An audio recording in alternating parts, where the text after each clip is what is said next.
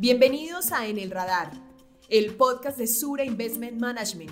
Aquí encontrarás información de valor respecto a las inversiones, portafolios financieros, actualidad y análisis de los mercados, así como las tendencias económicas que influyen en América Latina y el mundo.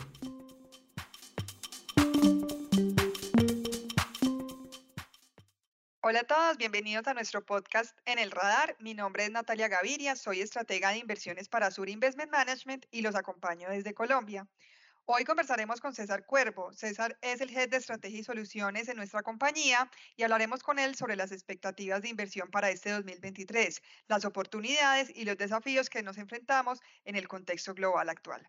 Hola César, ¿cómo estás? Muy bien, muchas gracias por la invitación. Bueno, César, para empezar, yo quisiera que nos contaras un poco sobre cuál es la balanza de nuestras perspectivas de inversión en el 2022 y qué modificaciones tuvieron. Yo creo que esto es un tema bastante relevante porque tuvimos necesariamente que modificar nuestras perspectivas, al igual que lo hicieron los agentes de mercado e incluso la misma Fed, que durante el 2021 traía un discurso muy diferente por, sobre la inflación y que finalmente tuvo que ir cambiando ese discurso sobre la marcha. Entonces, ¿por qué no nos cuentas un poquito qué era lo que estábamos viendo? Empezar por reconocer eh, que en, eh, como en qué cosas acertamos durante el año 2022 en nuestras expectativas que teníamos a comienzos del, del año y en qué cosas hemos tenido que ir ajustando nuestras expectativas a medida que la evidencia nos ha, nos ha demostrado que estábamos eh, desfasados en esas estimaciones iniciales por allá a finales del año 2021.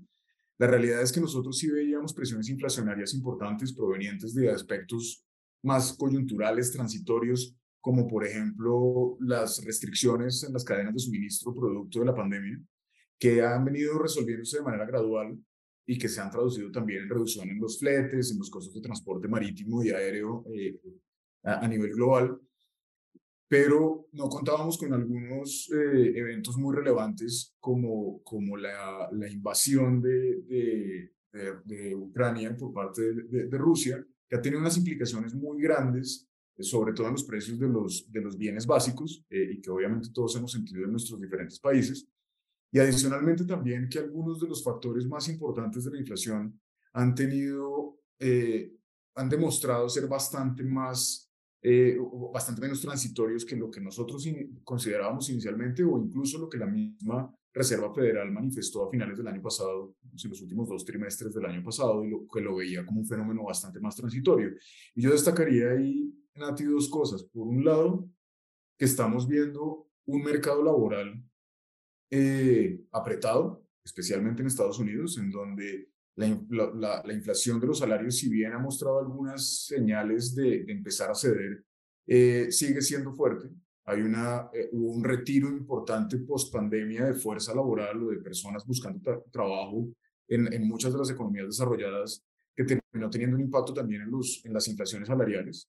Y por otro lado, también hay unos componentes bastante más eh, eh, difíciles de, de, diluirse del todo, como por ejemplo las rentas, en donde lo que estamos viendo es que la renta residencial en particular en los países desarrollados está teniendo una tendencia alcista importante, en donde la renovación de contratos que ha venido ocurriendo durante todo el 2022 y que seguramente continuará ocurriendo hasta entre el primero y segundo trimestres del 2023, va a seguir generando presiones en la, en la inflación, de tal manera que la, eh, la expectativa que tenemos nosotros sí es que, que vamos a mantenernos en niveles relativamente altos durante un tiempo.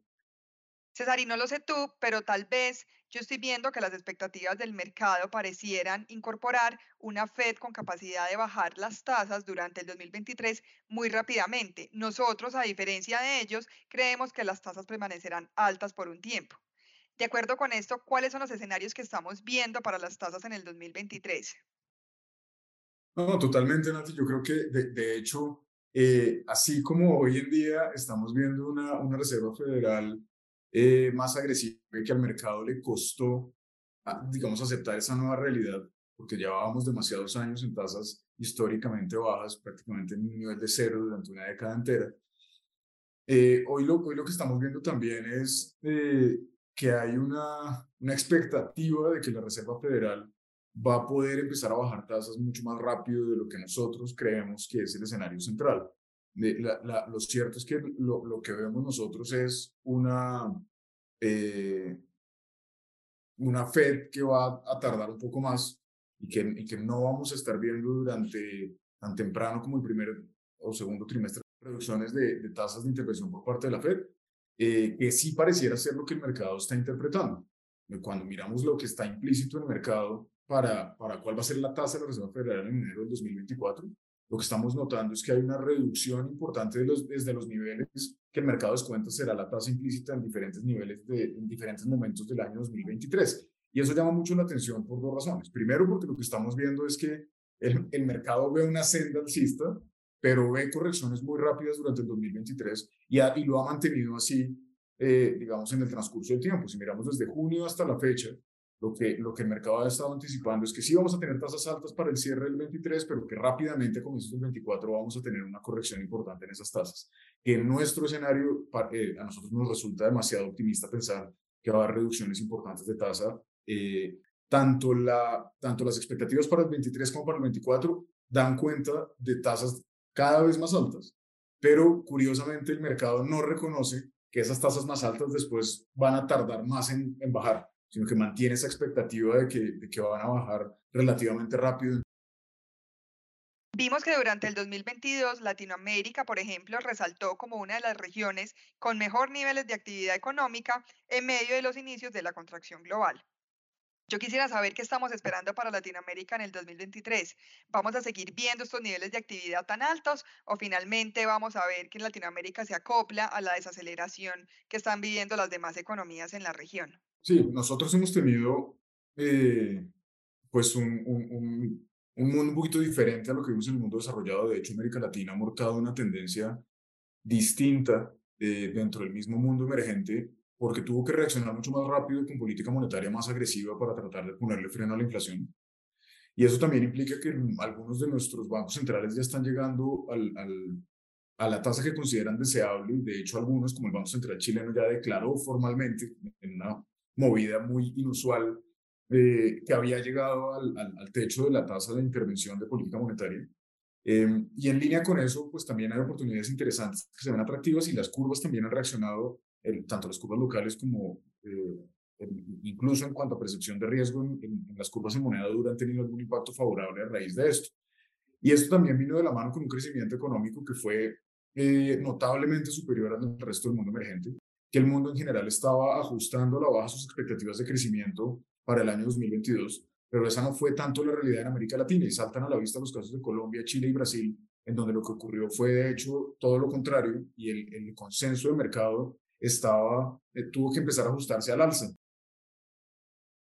Y finalmente, quisiera preguntarte, en medio del contexto que esperamos para este 2023, ¿en qué países y qué asset class podríamos ver las mayores oportunidades de inversión? pues desaceleraciones que en el caso particular de Colombia que se van a notar de manera muy evidente, lo mismo que en Chile y en Brasil.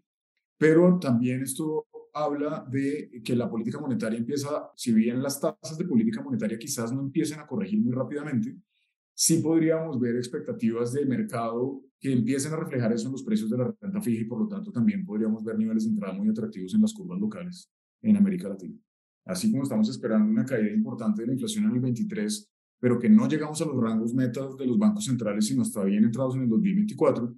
De igual manera, estamos, eh, esperaríamos que haya las primeras movidas eh, de política monetaria eh, con, más, menos contractiva, no deberían ocurrir sino hasta bien entrados en el 2023.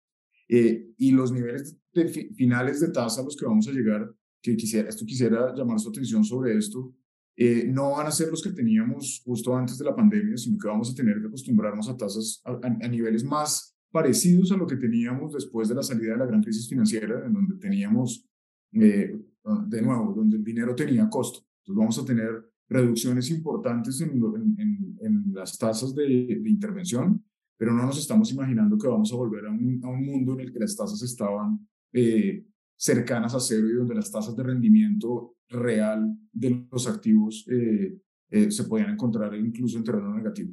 César, yo creo que esta conversación fue bastante valiosa para todos los que nos escuchan. Muchas gracias a ustedes, gracias a ti en particular por invitarme a este espacio. Gracias por acompañarnos a todos en El Radar, un podcast de Sur Investment Management. Los esperamos en los próximos episodios para seguir analizando los indicadores de la economía global, el desempeño de Latinoamérica, nuestra visión de compañía y las oportunidades de inversión que presentan nuestros diferentes asset clases. Los invitamos a seguirnos en nuestras redes sociales. En LinkedIn nos encuentran como Sur Investment Management.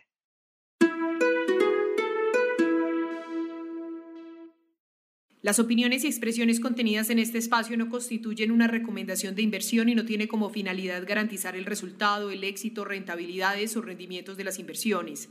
El resultado de cualquier decisión de inversión o operación financiera realizada con apoyo de la información que en este espacio se presente es de exclusiva responsabilidad del cliente. La información particular de cada uno de los productos financieros debe ser consultada en los prospectos correspondientes.